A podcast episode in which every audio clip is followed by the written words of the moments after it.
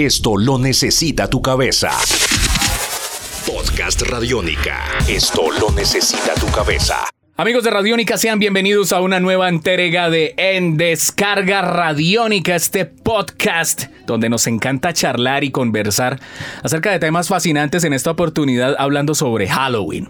Maestro Diego, bienvenido. Encantado de estar con usted de nuevo hablando sobre todos estos temas. Yo ya estoy un poco traumado y asustado a esta hora y si usted eh, ha preferido eh, escuchar estos podcasts de noche antes de iniciar con su especial de Halloween, pues creo que hemos logrado nuestro cometido, un recorrido por varias películas que le pueden ayudar a asustarlo a usted y a sus amigos, ¿no? Sí, esa es el, el, el, la gran misión que tenemos en esta oportunidad, aunque también podemos haberlo hecho con videojuegos de horror, con libros, con cómics, con una gran cantidad de cosas. Que, hay, hay, tiempo, hay tiempo, tiempo, todo lo que tenemos es, es tiempo. Mi nombre es Iván Zamudio, arroba Iván Zamudio 9 y nos vamos preparando para otro gran recomendado de el cine para que vaya comprando las palomitas del microondas, la pizza y mucho más y preparándose para esa gran maratón de películas que vale la pena hacer o el día de Halloween o el día antes de Halloween, antes de salir disfrazado a la calle y todo y bien divertido con los cosplay y con todas esas cosas.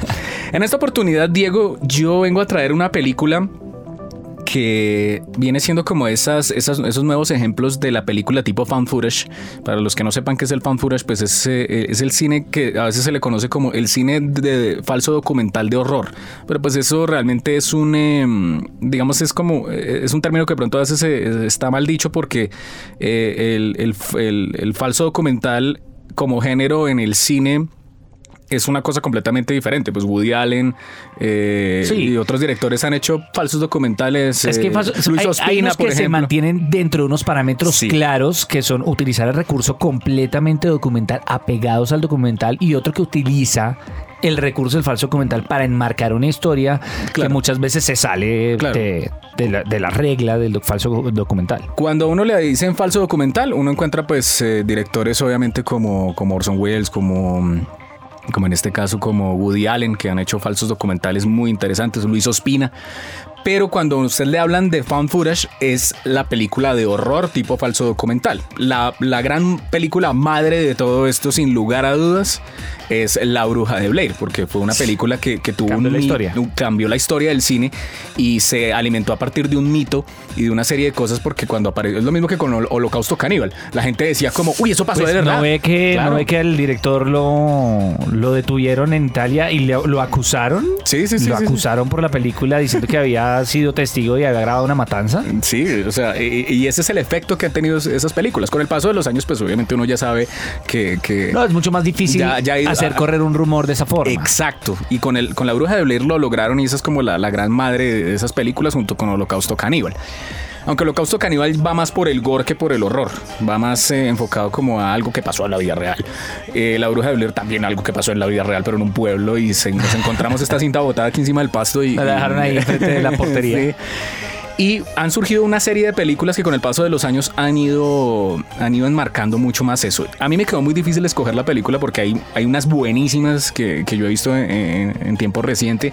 Hay una, por ejemplo, que se llama As Above As Below que es de las catacumbas en Francia, que Ah, también es como un falso documental Sí. muy buena. ¿Sí, sí es buena? Sí es buena. Ah, es, eh, usted lo tiene ahí Gracias por el preparado.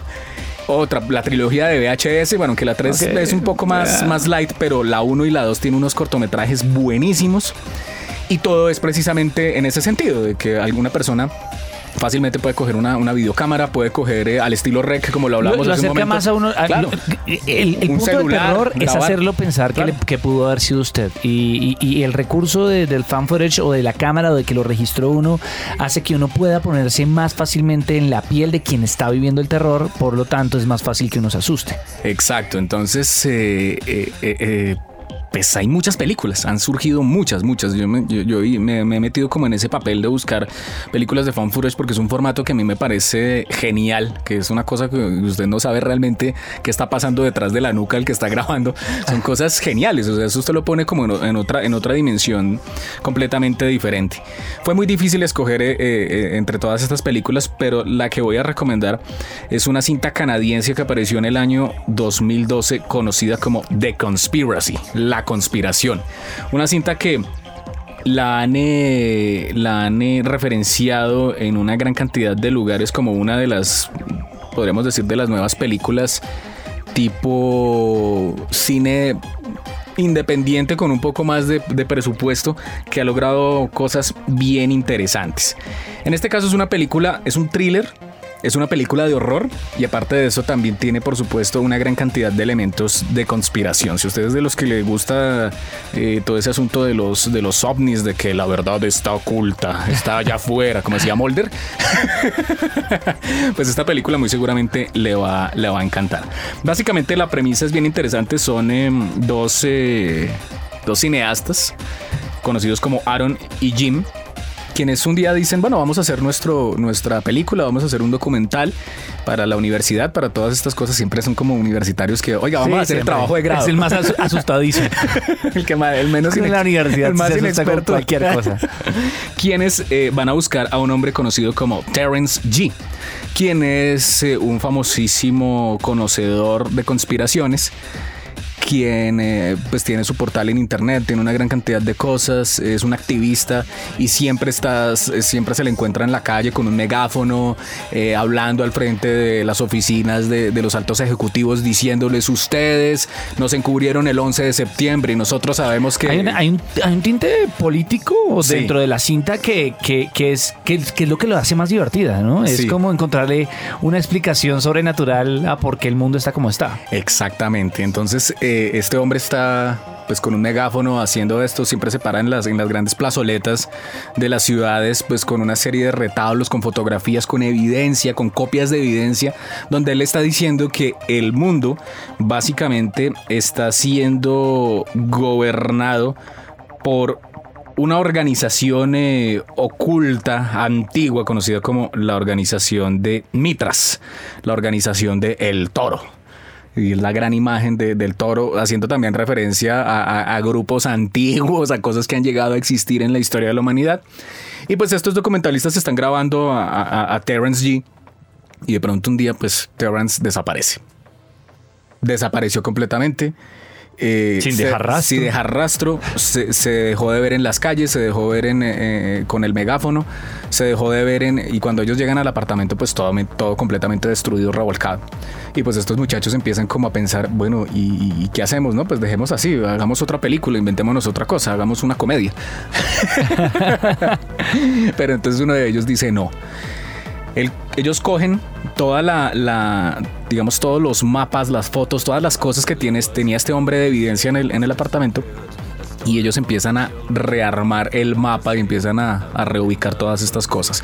Y dicen, vamos a armar nuestro documental buscando a Terrence. Y cuando empiezan a buscar a Terrence, se logran meter en un mundo lleno de conspiraciones, con una organización que es la que maneja la economía, la política y el orden mundial de una manera siniestra. Parecido con la realidad, es pura coincidencia creativa. Y, y, pues estos hombres cuando empiezan a meterse a fondo en todo esto van a encontrar unas cosas macabras, absurdas, muy pero muy fuertes. Y que es una película que usted lo tiene como en un vilo de, thriller de, estar ahí pendiente. Bueno, ahora van a armar el mapa, bueno, ahora se van a ir a buscar, van, a empezar a eso sí, eso sí es mucho. A investigar, investigar, investigar, investigar. Cuando llega el momento culmen de la película, pues se desata un, eh, un festival. una debacle. una, sí, una, una masacre tremenda alrededor. Eso casi para Pandemonium. Sí, para, para lo que viene siendo el descubrimiento de, de lo que. De, de, de, todo este, de todo este gran misterio. Y que obviamente estas personas no van a permitir por nada del mundo que estos documentalistas revelen una verdad que podría alterar la percepción de todas las personas a nivel mundial. Para los interesados, la película se llama The Conspiracy y fue dirigida por un señor conocido como Christopher McBride.